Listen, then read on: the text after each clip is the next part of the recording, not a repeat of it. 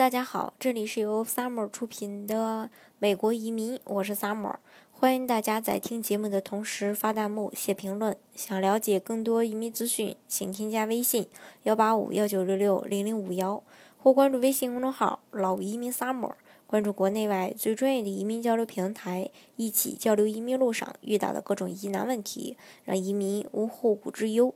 其实表面上看，中国的医疗问题是老百姓看病难、看病贵。和因病致贫的问题，实际上呢，在这些问题的背后呢，是极其复杂和落后的一些社会问题。美国的医疗制度虽然也有很多不尽如意，呃，这个不尽人意的地方吧，但是在某些方面，我们和美国的医疗水平还是差距很大的。呃，一位在美国工作了十余年的华人医生，也深入了解美国医疗制度之后，嗯，发表了一下自己的一些。感慨，嗯，十几年前呢就知道中国医生开药、开药方有回扣，过度检查或虽不是过度检查，但是只要呃这个开检查单就有回扣。其实当时一直十分不解，为什么没有人出来制止？作为一个有良知的人，怎么能想象在中国当群众有病，全家心急如焚去求医生，医生乘人之危呢？而给病人治疗的同时，多开药、开贵药，多做检查，嗯，以从中自己拿回扣。只要吃回扣的这个风气一天不杜绝，中国的医生到底是九分治病一分害人，还是说七分治病三分害人，还真的说不清。西方医学的最高原则就是 no harm，也就是说不能因为治疗而带来附加的伤害。我的。美国儿科的医生朋友呢，去中国访问，发现所有的患感冒的儿童都要接受抗，这个叫抗菌素和吊呃这个吊液的治疗。他非常不理解，因为按照教科书，感冒前期是病毒所致，主要是对症治疗，治咳嗽、流鼻水、发烧或头痛。少数儿童进入感冒后期，合并有细菌感染、有黄炎、发烧，才要这个。呃，抗菌素治疗不能进食的儿童才需要吊液。中国医生这种过度的治疗会给儿童带来的附加的伤害是非常不人道的。在美国，医生不会乱开药，因为医药是分开的。你买药的时候是去药房买，而药房挂靠在一些商店下面，比如说沃尔玛呀这种这种公司，呃，这个这种地方吧。不能说是公司啊，所以医生给你多开药，对他一点好处都没有。吃错了药，他倒是有责任。所以一般情况下来呢，你不会吃到你不需要的药。医生吃回扣在美国也是违法的。中国医生如果用美国的法律标准，已经全部被吊销执照了。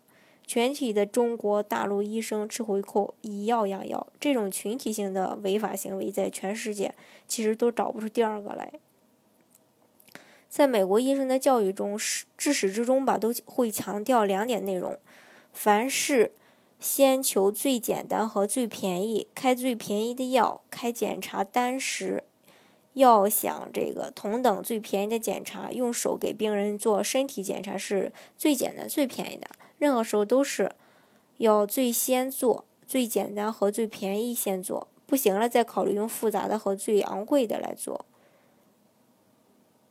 有个病人啊，他是这个乳腺结节，当时在大陆看病的时候，在医生一上来就让他做手术。他那个时候打电话说，嗯，就是说打电话给美国的朋友啊，他很担心，因为有朋友腺维瘤开刀之后又复发了，至今呢已经开了三次，问他的朋友怎么办？如果自己开刀会不会又复发？如果不开刀，又怕越来越严重，增加这种乳腺癌的风险。当时他的朋友就告诉他，乳腺结节没有纤维瘤那么严重，但是建议他先去找找找大陆有没有说卖舒胸霜的，自己先按摩。结果呢，他买了用了一个月，结节就消失了，还好没有开刀。之后呢，他另一个纤维瘤的朋友用那个舒舒胸呃舒胸霜啊，坚持按摩了六个月，纤维瘤也渐渐的消退了。当时他朋友说手术是不正确的，但是为什么一上来就手术？这个只有中国的医生才能懂。